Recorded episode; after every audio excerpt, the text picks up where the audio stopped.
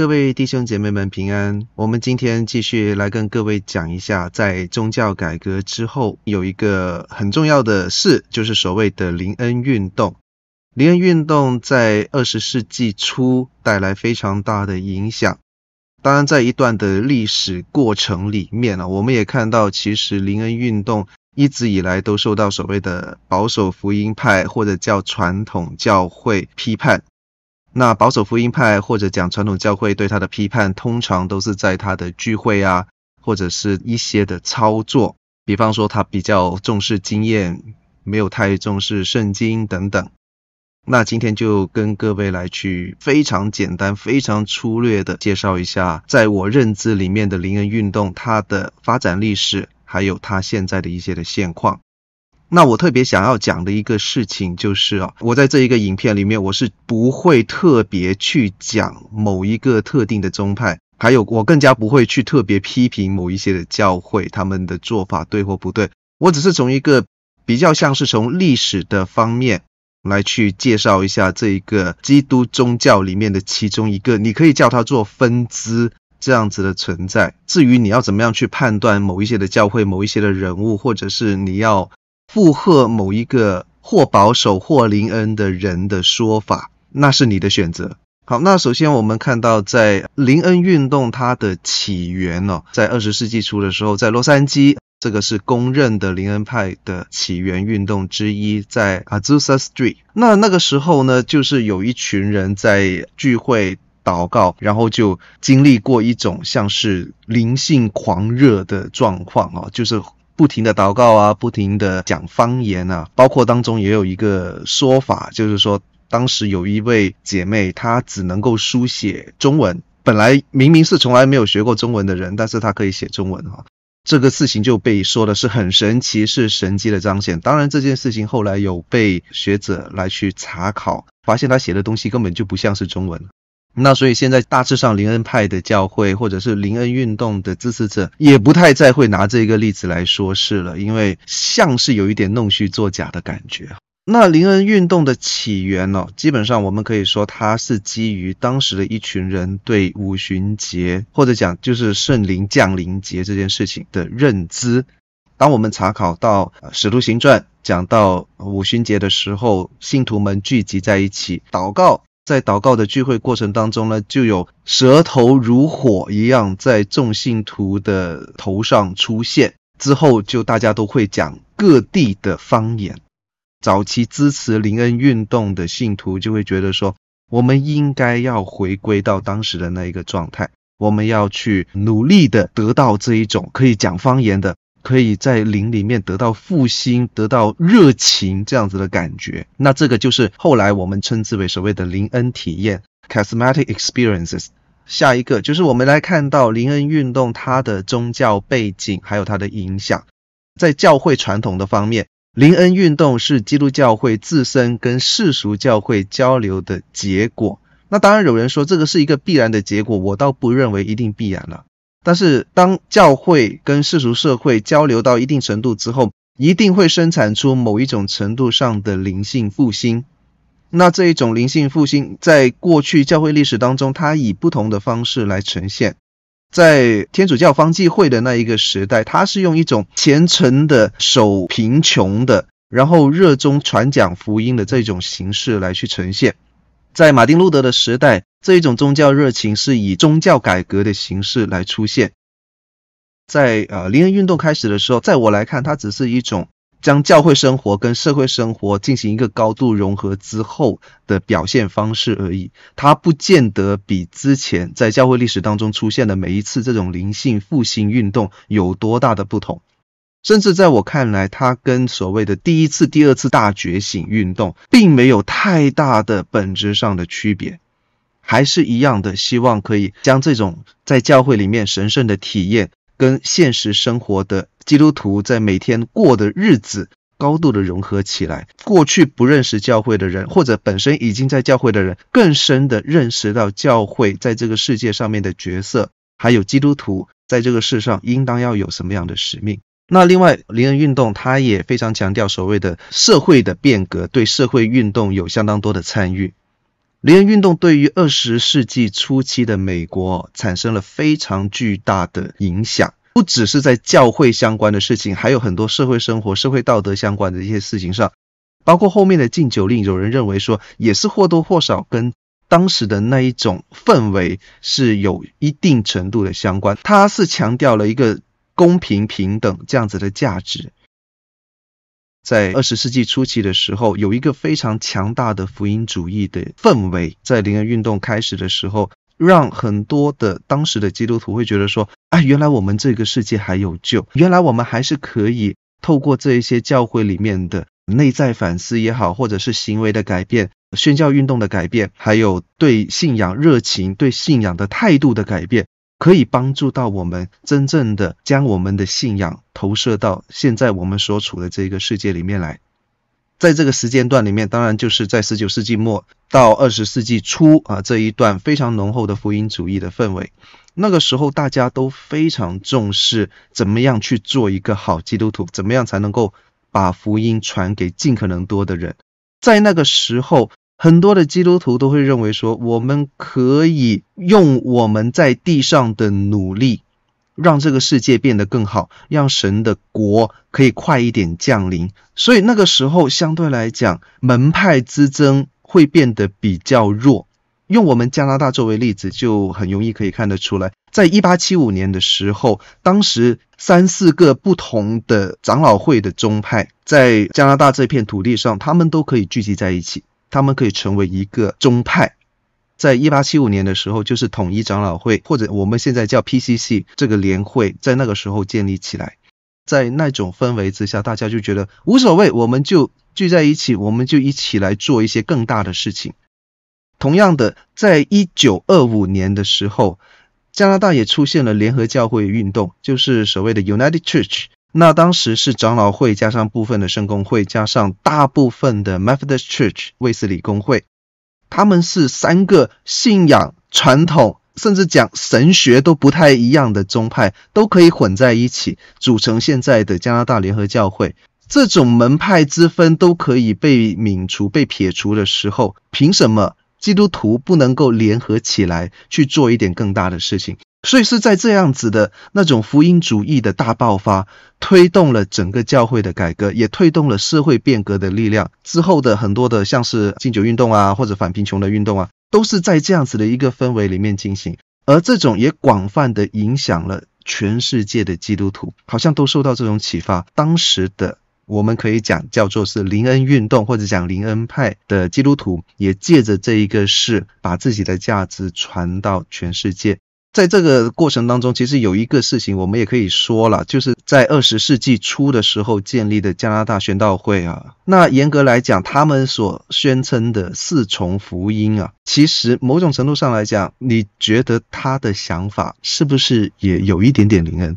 严格来讲，他们的神学或者讲他们在呃教会实践里面所想要去做的事情，跟早期的灵恩派真的蛮像的。只是可能没有那一些我们觉得很激烈的行为，所以或许啊，或许加拿大宣道会也可以被视为是比较温和一点的林恩的支持者。我不讲派，林恩的支持者，在林恩运动的过程里面，有所谓宣称的三波林恩运动。第一波就是我们刚刚开始讲到的，在二十世纪初期的时候。期待是说，希望在教会里面恢复圣灵的工作，因为他们认为说，在过去我们在教会里面都太小看圣灵的工作，我们在教会里面把三位一体变成了圣父、圣子、圣经，但是不是圣父、圣子、圣灵，就他们的讲法是这个样子，所以他们希望教会里面可以恢复对圣灵工作的重视。他所主力批判的就是在教会里面当时受理性主义影响非常深的那一种。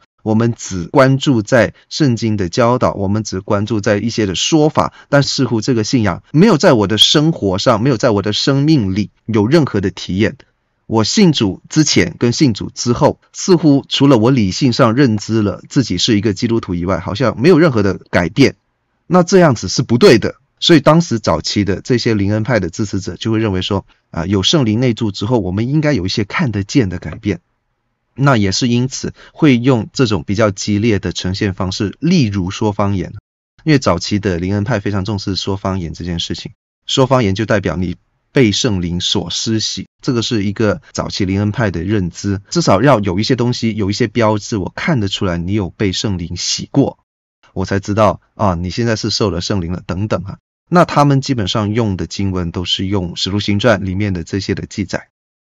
那在第一次发展之后呢，到第二波的时候是在二十世纪的六十到七十年代这个时候。那在这个时候呢，灵恩派的运动，或者我们讲五旬节运动、灵恩运动，它更倾向的方向是说，希望在社会当中可以看到上帝的恩赐。所以在这个时候，你会看到非常非常非常多灵恩派的支持者，或者讲灵恩派教会的领袖，他们会把福音跟社会跟政治力量来配合起来。这一次的灵恩运动，或者讲第二波的灵恩运动。你会发现，它跟所谓传说中的第四次大觉醒运动是发生在同一个时期。如果你是认为有所谓的第四次大觉醒的话，那第四次大觉醒很可能就是所谓的灵恩派所带动的一次对灵性、对教会的生活、对信仰的反思。那如果你认为说根本没有第四次啊，因为有不少的教会历史学家他是不认为有第四次的大觉醒运动，那就没有关系了。就只是一个所谓的灵恩派在那个时候有一些的提升而已。那在这个时候啊，一九六零到七零年代的时候，也出现一个状况，就是当时的保守福音派开始把林恩派当成是他们的敌人之一。我们也知道，所谓的保守福音派在神学上长久以来的对手都是自由主义神学。那在第二波运动的时候，他们会开始认为说，林恩派好像也是一个蛮麻烦的东西，在这个时候，他们就会有一些的对抗，有一点互相看对方不爽的那个状况。那当然了，因为这一些运动啊，不管是所谓的保守福音派的运动，或者是灵恩派的运动，他们在彼此之间都是非常多的内在的分支，都不用讲各个流派。就是在这一些运动当中参与的每一个教会，甚至每一个小的基督徒团体，他们的看法都可能很不一样，所以你很难用一个划一的标准说，哦，这一群就是保守派，他们就一定是打灵恩派的；那另外那一群就是灵恩派，他们一定是打保守派的。倒也不是啦，他们彼此之间还是会有一些交流，那有一些可能会比较温和一点，有一些比较极端一点啊。那所以在这个过程里面，你也很难去做一个很仔细的划分。而且当时我们不要忘记，还有自由主义神学在当中啊。自由主义神学其实也会掺一脚啊。如果你要说这一些是教会内部的纷争，好像也有一些道理啊。那第三波，也就是更多包括灵恩派自己的人在内，都不是太完全认同的一波所谓的灵恩运动啊，更加推向了所谓的我们要用经验的方式来去感受信仰的确据。我怎么知道圣灵在我的身上？我怎么知道圣灵有加添力量给我？我怎么知道我可以依靠圣灵的力量去过我们每天的生活？要有一点感觉。在这一次啊，在第三波所谓的灵恩运动当中啊，你会发现在八十到九零年代的时候，这个时候会出现很多的灵恩派教会，以灵恩派自称，然后出现在这个世上，然后他们所强调的就是超自然的恩赐，包括治病、赶鬼。还有讲方言，还有讲预言这一类的，我们觉得比较不常见的属灵恩赐的呈现。然后他们认为说，在现世，耶稣基督也可以行使权柄，比方说他们会进行一些非常有力量的祷告，要改变社会，改变某一个人，改变某一些政治的状况，甚至改变一些灾难类似的，他们会进行这一些的行为。我也很坦白讲啊，本来这样子的祷告倒是没有什么问题。只是在这一个所谓的第三波灵恩运动当中，很多我们今天认为是灵恩派的乱象的这些事情，包括很常被质疑的所谓被圣灵击倒，就是碰一碰你的头，你整个人就倒下去这一些哈。或者是有一个说法叫做圣笑啊，就是在讲到讲到讲到一半，不知道为啥他在狂笑。那这一些事情，部分相对保守的灵恩派会认为说，这一些是第三波灵恩运动的时候所产生出来的乱象，都是在八零九零年代之后才比较常出现。那我们在这边就稍微看一下所谓的灵恩派的教义跟信仰。我不是很喜欢用这种简单的定义来去定义林恩运动或者林恩派他们的信仰。其实说真的，林恩运动或者讲林恩派，他们确实是有非常多的多样化。你很难在这当中找出一些通例。可是基本上，他们对我们现在屏幕上看到的这三个方面都有一些一致的认知哈。包括第一个就是圣灵的充满，灵恩派非常强调圣灵的恩膏跟圣灵的充满，他们会引用《使徒行传》里面阿波罗的例子，第一次受的洗是悔改的洗，然后第二次被保罗按手了之后，他就受了圣灵，所以是圣灵的洗，就是两阶段的受洗。教会传统一般不会这么认为，一般我们的认为是说，你受洗的那一刻你就受圣灵。相当一部分的灵恩派的支持者啊，他们会认为说，你受过第一次的洗礼没有关系，我就当你是已经成为基督的子民。你第一次受过水礼之后，你就是基督徒，没有问题，他可以认同这一点。可是你要做一个真正得救重生的基督徒，你应该要再受一次圣灵的洗。那圣灵的洗就可以是，比方说讲方言啊，或者讲预言啊，或者是那种圣灵击倒啊这一类外显的行为来表现出来。在现在相对来讲，已经比较不会有灵恩派这样子讲啊，因为他们也进行过一些的反省。我们看到灵恩运动里面，基本上有一个共通的倾向，就是非常强调圣灵充满啊，虽然不一定会强调圣灵的喜，或者是说是不是真的要有这些外显的行为，但是圣灵充满是一个非常重要的点。他们认为说，圣灵跟新生命是可以医治我们的灵魂，是让我们真正得救的一个很重要的标志。所以，人应当有圣灵的内助。那圣灵的内助就有一些外显的状况，包括你要热心的传福音啊，你要热衷一些啊社会公益相关的事情啊，或者是你在灵性上会越来越属灵啊等等。这种的圣灵充满，不仅是体现在个人上，也会体现在整个群体上。也就是说，不光是你个人觉得你自己很属灵，那就 OK 了。这一种圣灵充满，应该是降临在普遍的基督徒身上，在所有的基督徒身上，他们应该都要经历这样子的圣灵充满。如果是没有办法一开始就所有的基督徒都经验的话，至少一个教会里面所有的基督徒都应该要有这样子的感受。如果一个教会里面所有人都有类似的灵恩体验的话，那他们自然而然就可以成为一个非常紧密的群体。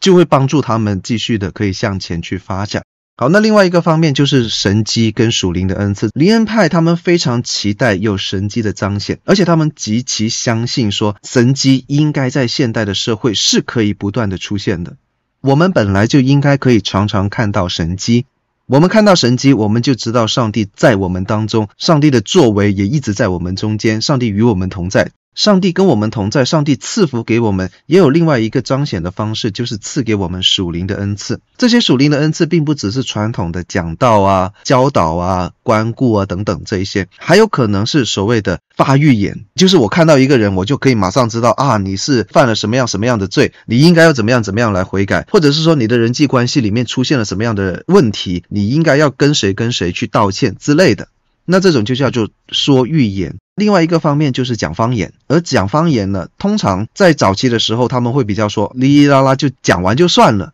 到了后期一点的时候，有一些了比较严谨的灵恩教会，他们就说，如果我们教会里面有讲方言的恩赐的人，那应该会配给他一个会翻方言的人。不是我们教会指派一个翻方言的人给他，而是应该他的身边，上帝就会指派一个会翻这一种方言的人来去把他的话给翻译出来。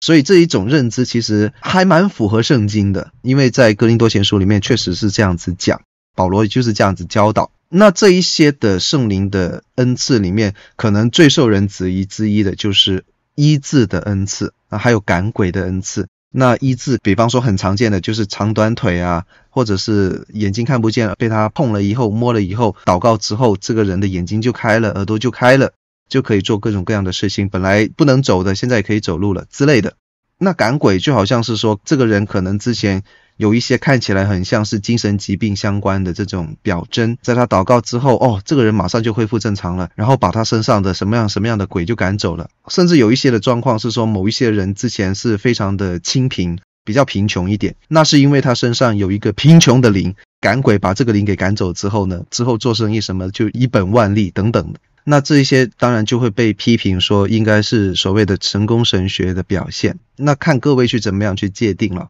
那在神学跟道德观的方面啊，其实也要特别提一下，就是灵恩派的神学跟道德观哦，非常强调面向人类的关怀，还有社会责任的方面，这一点很像自由主义神学。他们比较关心社会，比较关心人的需要。那这一点的特色，确实也对林恩运动的发展产生了一些反推动的作用。也就是说，当教会却很关心社会，很关心人的需要的时候，那些被关心的人自然而然的也会认同教会的价值。所以在早期的时候啊，其实不少的神学家，包括 John Stott，会认为说，其实林恩派也算是福音派的一员。这个其实也是我的认同。灵恩派在许多的观念或者是神学上，其实它是更切合保守福音派的价值，特别是对一些社会的议题，像是大家可能都比较常听到的同性恋的问题啊，或者是战争的问题啊。所以严格来讲，所谓的保守福音派跟灵恩派在价值导向上，他们的相似点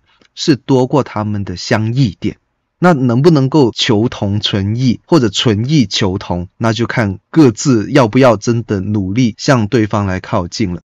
好，继续，灵恩运动在全球的发展，从北美洲开始，然后慢慢发展到拉丁美洲，在讲西班牙语的群体当中受到非常多的关注。然后透过一些独特的信仰经验，特别是圣灵临在这一些的灵恩体验，跟当地的文化都会产生一些互演的作用，也让拉丁美洲的基督徒更能够接受林恩运动，或者讲林恩派的神学。之后发展到非洲，非洲是林恩运动非常大的据点。现在很多非洲的教会，他们都是以灵恩相关的操作方式来去运作。许多的非裔人或者非洲人相信说，可以透过灵恩运动亲自体验到神迹，体验到奇妙。这个也是我们常常在一些的宣教文案上面看到的，讲到说，在科技相对比较落后的地方，医治的神迹、赶鬼的神迹会很常出现。在科技比较发达的北美洲国家，像是美国、加拿大这一些的地方，比较不太能够看到按手医治，然后病马上就好的神迹。可是好像在非洲里面，这种状况还蛮常出现的，特别是在一些比较相对落后的地区，他们会更容易看到这些神迹的彰显，所以他们就更能够接受灵恩。在北美洲，你也可以看到类似这样子的趋势，就是。在一些相对比较穷困的社区啊，或者是一些可能相对收入比较低的群体里面，愿意接受林恩运动，或者讲愿意接受林恩派价值的这一些人会更多一点。北美洲很多的林恩教会，他们的主要成员可能是非裔美国人，或者是少数族裔，在他们的这些群体里面，你会特别看到林恩运动或者讲林恩派的价值很容易被接纳，这个也是很有趣的一个现象。那当然，后来发展到亚洲的时候，我们也知道，在亚洲超大型的教会基本上都是或多或少有采用跟灵恩相关的一些的教会实践方式。这种倾向很可能就是在亚洲地区的人在面对各种的挑战的时候，会觉得说必须要有一些更激烈的信仰刺激，那种很激励人心的讲道，那一种充满鼓励的劝导，好像让他们可以马上就获得一些新的力量。然后他们也可以更多的、更好的去面对一些他们在现实生活中遇见的问题。那当然，这一个也会跟亚洲里面本来就有非常多复杂的不同的文化有关。亚洲的文化其实某种程度上来讲，也是所谓的对灵特别敏感的一种风俗形态了。所以在这些特别的神学的背景，或者讲这些风俗背景之下，你就会看到灵恩运动在亚洲的发展也是相当的蓬勃。好，那在北美的发展，我们就看到，一方面是在教会内部的一种更新的运动。灵恩运动在北美发展，是代表着一种新的文化跟宗教融合的形式。这一种在灵恩派自己的用词上来讲，就像是在挑旺教会的信仰，挑旺个人的信仰。那他们挑旺信仰的方式，就是透过各种的奋兴的聚会，像我们常常听到的一种说法，叫做培灵会。其实培灵会某种程度上来讲，它也是奋兴会的其中一种形态。只是比较保守的教会在推动培灵会的时候，不太会用那些很激进、很激烈的方式，或者是说那种很诉求经验的导向，更多的是从研经、从教导的方面。可是严格来讲，像复兴会议、奋兴会、培灵会这一种的特别的聚会，就是帮助这些信徒透过对自身信仰的反思，然后再去思想。当时的社会状况，其实也是创造了一个交流的平台，从而让基督徒知道怎么样更好的参与社区，怎么样更好的把自己的信仰运用在自己每天的日常生活当中，推动基督徒对社会的参与。在呃北美洲里面，我们也很常看到，其实也不止北美洲了，亚洲也是了。在灵恩派逐渐发展的过程里面，就会出现相当多的超大型教会，所谓的 mega church。大部分的 mega church，我想可能至少超过六成、七成以上的 mega church 都是或多或少有带有这种林恩运动的色彩，或多或少都会采用一些比较林恩的运作方式来去经营教会。那也有很现实的一个说法，就是如果你不够灵恩，或者讲你不是用灵恩教会的这种运作方式的话，或许比较难用传统教会、传统小教会的那种格局去经营，或者讲去照顾那么大的一群会众。Mega Church 少说都有两千五百到三千名的会众，那有一些更大的超大型的教会，可能有过万人的会众。运作跟管理这么大的一个教会群体，一方面是需要相当强的领袖魅力，另外一方面也要对这一些的会众有足够的关怀，让人家觉得说留在你的教会里面，我可以感受到神。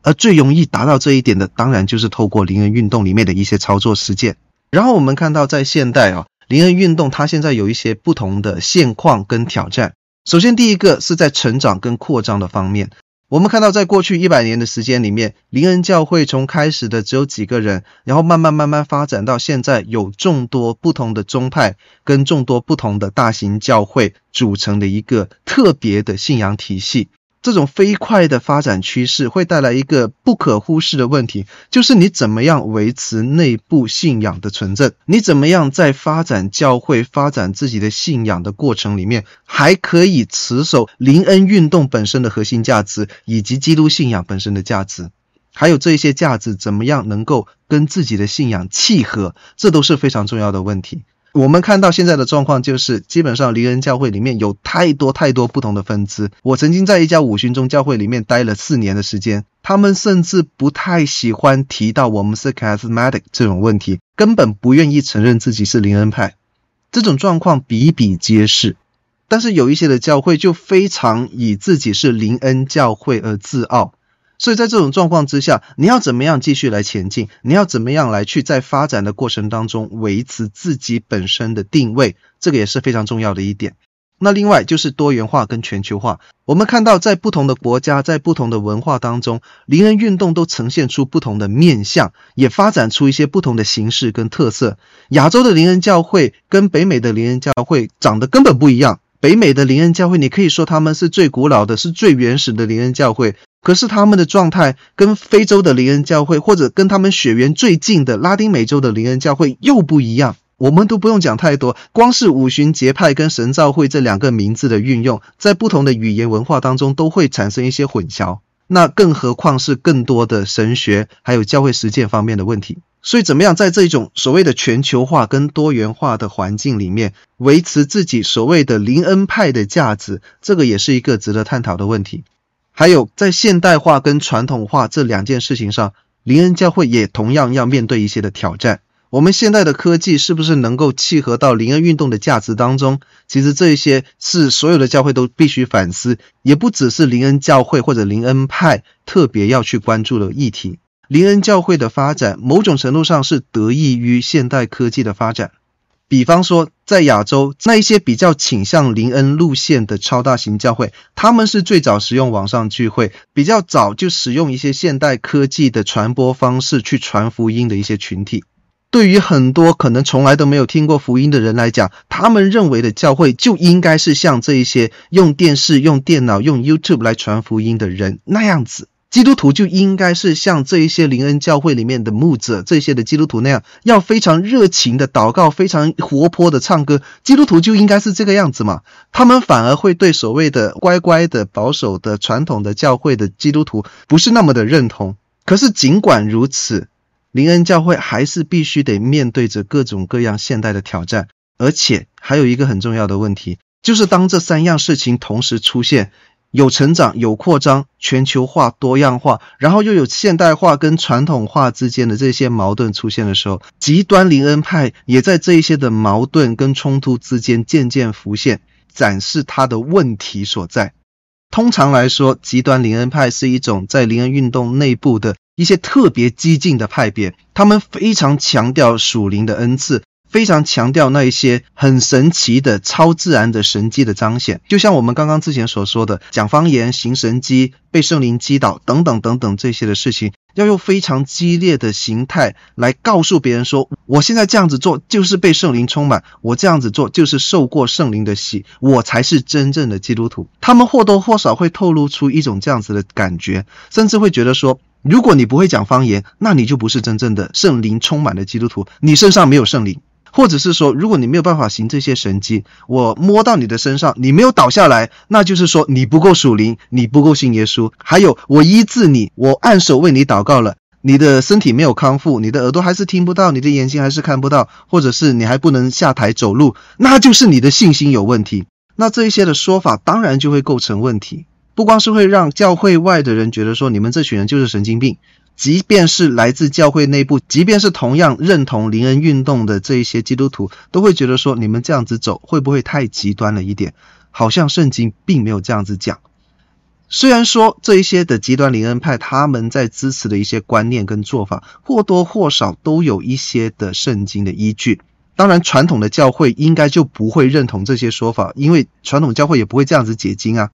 只是问题在于说，这一些他们所认为的圣经依据，跟他们所认为的成为一个好基督徒，或者是一个好基督徒的标志，是不是真的如他们所说的那样子？只有这样才算是属灵？那这个就是一个值得探讨的问题。你要说他是异端，倒也不完全是，只是他们过分的强调某一个界限上面的东西，忽视了圣经里面其实对得救。或者讲成为基督徒这件事情有更多更广的定义，所以在这个林恩派、林恩运动发展的过程当中，我们其实也看到林恩派他们内部也有进行过某种程度上的神学反思。这一点，我过往的经历其实是给我很多的提醒。正如刚刚所讲，我在一家号称是灵恩派的教会，就是五旬宗的教会里面待了四到五年的时间。在这个教会里面，基本上他们不愿意自称自己是灵恩派，可是他们非常强调他们是对圣灵开放的教会。他们没有那些什么倒地啊，或者是在公开的聚会里面讲很大声的方言之类的这些做法。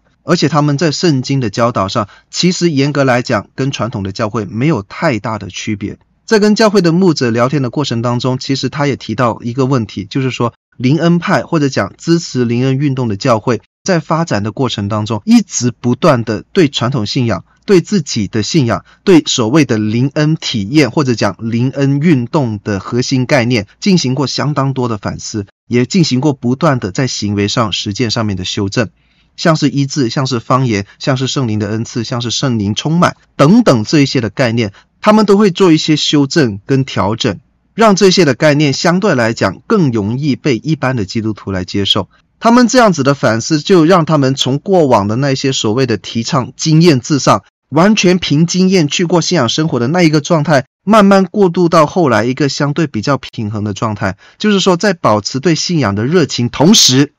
我们也更看重神学的教育，还有圣经的研究。他们也会讲圣经，也会讲神学，也会更多的去参照教会的传统，而不是非常自信的自称自己就是还原自使徒时代的那一个传统。然后他们在传扬自己的信息，在教会的实践当中，也会逐渐的更加重视一些跟传统教会很类似的信仰教导。他们的教导跟运作，还有与其他的基督徒的交流，也越来越像我们一般认知当中的传统福音派的教会。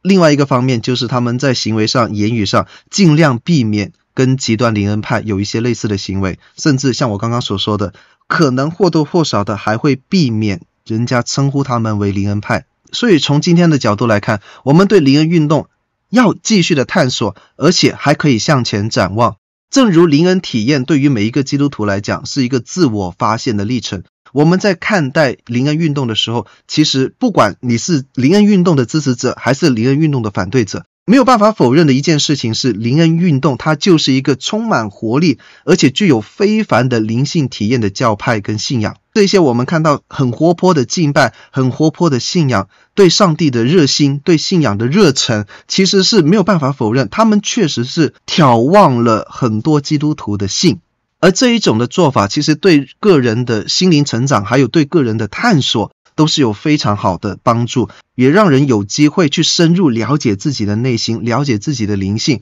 也对自己的信仰进行深刻的反省，这一点是他所带来的正面的部分。另外，我们看到在圣灵教育的方面，他强调圣灵的工作，强调圣灵的作为，确实也是填补了过去基督教，特别是在理性主义影响之下的基督教，过去常常会忽视掉的一个部分。我们一直讲圣父、圣子、圣灵，重视圣父，重视圣子，但是圣灵到底做了什么事情？或许不一定每一个保守教会的基督徒都可以讲得出来。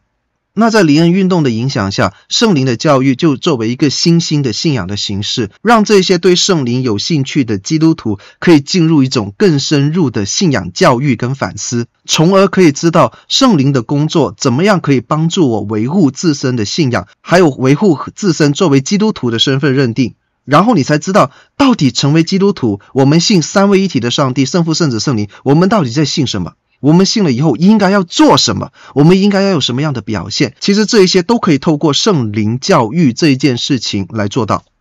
那最后一点就是对话跟合作，不管是灵恩派的人，或者是非灵恩派的人啊，不管你是所谓的保守福音派，还是所谓的自由主义神学教会，都必须要重视灵恩运动它的存在。它作为一个全球性的宗教运动，你不太可能完全忽视掉它，它就是在那里，而且它带来的影响也是非常的明显。那你要不要去跟他对话？我不说你要不要去附和他，或者是反对他，你要不要跟他聊一下？你要不要知道他在做什么？还是说你干脆就讲说，我完全除了我的教会以外，我都不要管，我只在我的教会里面乖乖聚会就好。如果你是这样子也 OK，可是如果你说我想要知道。现在基督教世界发生什么事情？我想知道怎么样才能够把我的宣教热情、信仰热情抒发出来。这些超大型教会为什么他们那么多人？为什么我的教会成长一直在瓶颈处？那跟灵恩派教会、跟灵恩派基督徒之间的交流就变得非常的重要。事实上，在灵恩派的教会里面，他们自己也要做这些的信仰反省，也要做这些的对话跟合作，因为他们之间的内部分歧跟分支实在是太多了。那要怎么样去合作？怎么样去求同存异，或者存异求同啊？我一直都在重新讲这两个词，那就要看各位是不是真的愿意。彼此靠近。好，那最后我们就有一些的小小提醒。我一直的建议就是说，我们在使用某一个标签，不光是林恩了，我们在使用任何的标签之前，首先你得了解这一个标签背后的意思是什么。我们现在很常会看到有人喜欢用林恩派或者林恩教会去标签某一个群体、某一个教会。可是这样子的做法是不是真的很合适？总括来讲，就是一点，我们要谨慎。使用林恩这一个标签，我们在说人家是林恩派之前，我们首先要了解这一个群体的特征。我们确信自己对林恩派有足够的了解吗？我们是不是把自己听到跟看到的某一些的现象当成是这整个群体的常态呢？其实可能我们很多时候在用灵恩派或者讲灵恩运动的时候，我们对灵恩派跟灵恩运动都没有很多的了解。我们首先应该要先去理解他们的信仰。先去理解他们在教会、在个人生命层面的一些实践，要更多的知道他们现在正在做什么，过去做了什么，将来要做什么这一些。还有，我们应该去询问，知道他们的核心信仰、核心价值到底是什么。很多时候，我们喜欢用自己的角度去描述别的教会、描述别的群体，可是通常这样子的描述是错的，是误解的。你有没有给机会对方去反驳你，或者对方有没有机会去批判你现在做的不对的动作？可能都没有啊。只是在这些错误的描述、错误的批评当中，我们就已经伤害了某一个群体，甚至是误导了其他的人。这样子的做法其实更不对。所以，另外一个就是要避免一些刻板的印象。灵恩运动是一个很大、很广泛、很多样化的宗教信仰相关的活动。灵恩派里面也有很多不同的面向。灵恩派教会跟灵恩派的个人，其实当中也有很多不同的面向，甚至灵恩运动、灵恩派这个词里面就已经包含了非常多不同的教会、不同的群体，还有不同的人群。我们千万不要把他们一概而论，因为你以为你看到的这一个就是林恩派的所有，其实并不是。可能只是某一个层面，或者是某一个小群体，他们所做的一些事情，甚至你不知道大部分的林恩派的支持者对这一个小群体所做的这一部分的动作的态度如何。可能人家是反对的，但是你不知道，你就以为所有人都像这一个小群体做的那个动作一样，所有的灵恩派都是这样子啊，都会一碰到就倒地之类的。或许并不是。所以我们在使用这些标签或者是探讨某一些的宗派的时候，避免带有这种有偏见的，甚至是有贬低性质的词汇，应该要客观一点。如果是你个人的观念，你就说这个是你个人的观念，不代表全部。以免引起误解，以免引起冒犯，而且最重要的一点，像我这边加红的这一句话，就是我们尤其要避免那一种，只要我看到他是跟我不一样，而且他的敬拜很活泼，所以我就认为他一定是灵恩派。这一种说法其实非常的危险，因为你在用一个很简单的定义去定义了一个很大的群体，而且你将它定义为灵恩派的时候，你怎么知道对方对灵恩派是怎么看？所以这个也是像我们刚刚所讲，我们要避免这种一般化的言论，不要把所有的灵恩教会或者信徒都归纳有同样的特征，他们的信仰实践非常的不同，地区性会造成地区性的差异，教派跟教派之间也有差异，甚至在信仰的教义神学方面都有不同。所以你在用灵恩派这个词的时候，你要考虑一下，它到底是在指代什么样的意思，而且有一个说法，你必须要联系上下文。他是极端灵恩派、温和灵恩派、早期灵恩派还是后期灵恩派？这个都有不同的。我们要留意这一些叙述的脉络，不要看到一个词你就很兴奋，你就以为说哦，他们一定是怎样怎样怎样怎样。这一种一般化的言论跟一般化的用词，其实非常的不恰当。如果你作为一位基督徒，你不喜欢人家用一些很一般化、很刻板印象的话语来去定义你的话，那你也不要这样子做。好，最后就是我们要依循这一些教会他们的自我认知。其实你要了解一个群体，他们是不是灵恩，或者是说他们对灵恩开放到什么程度，最好的方式是你直接问呢、你直接去询问他们里面群体的人。你可以多点参考一些这些灵恩派的教会，或者是这些灵恩派的信徒，他们怎么样描述自己，他们对自我的认知也许不一定正确。但是基本上，如果他是教会的牧长，或者他是在这一个宗派和教会当中是有一定的身份地位的，他对自己宗派的身份认知就会比较有代表性。你去问他，看看他怎么说自己，这就可以帮助我们确保我们对他们的判断不会走偏。更重要的是，表现出我们对他们宗派跟信仰的极大的尊重。就像我之前的教会，他们的教会实践其实蛮灵恩的，可是他们都会刻意淡化自己的灵恩色彩，甚至在名字上，他确实改掉自己的名字，他现在已经不叫 Pentecostal Church，他是叫另外一个名字。所以，我们看到在某一些的教会里面，他们为了避免灵恩色彩，愿意去做这样子的努力。那他们对自己的认知是怎么样？他们对自己教会在灵恩运动的这个定位是如何？别人没有办法去帮他们做定义，别人也没有办法把手指指在他脸上说你就是怎样怎样，应该要给他们自己有一个自我解释跟自我陈述的机会。而在二十一世纪已经过了二十多年的现在，灵恩与否这一个定义跟概念其实也越来越模糊，各自的自我认知非常的重要。必须要由他们自己去叙述自己的状况，我们这些的外人就千万不要用我们自己有限的认知去标签或者去厘定，甚至是论断某一些其他的宗派，说他们是如何如何如何。谨慎使用林恩的这个标签，这个就是我们今天这个话题所有要讲的部分。那各位如果对林恩派或者林恩运动这些的话题有兴趣的话呢，我一直在追踪的两位 YouTuber，他们在最近也有出了一个片子，是主要在讲林恩派相关的一些话题。在我们这个影片的描述栏里面也会放上这两位 YouTuber 他们所做的影片。各位有兴趣的话，可以花点时间去更多的了解。他们讲的比我好了，特别是赵炳林弟兄，他用了非常多的资料，也特别讲到某一些特定的人物。所以各位真的有兴趣的话，可以去看他们的影片。那今天我们就讲到这边，感谢各位的收看，我们下次再见。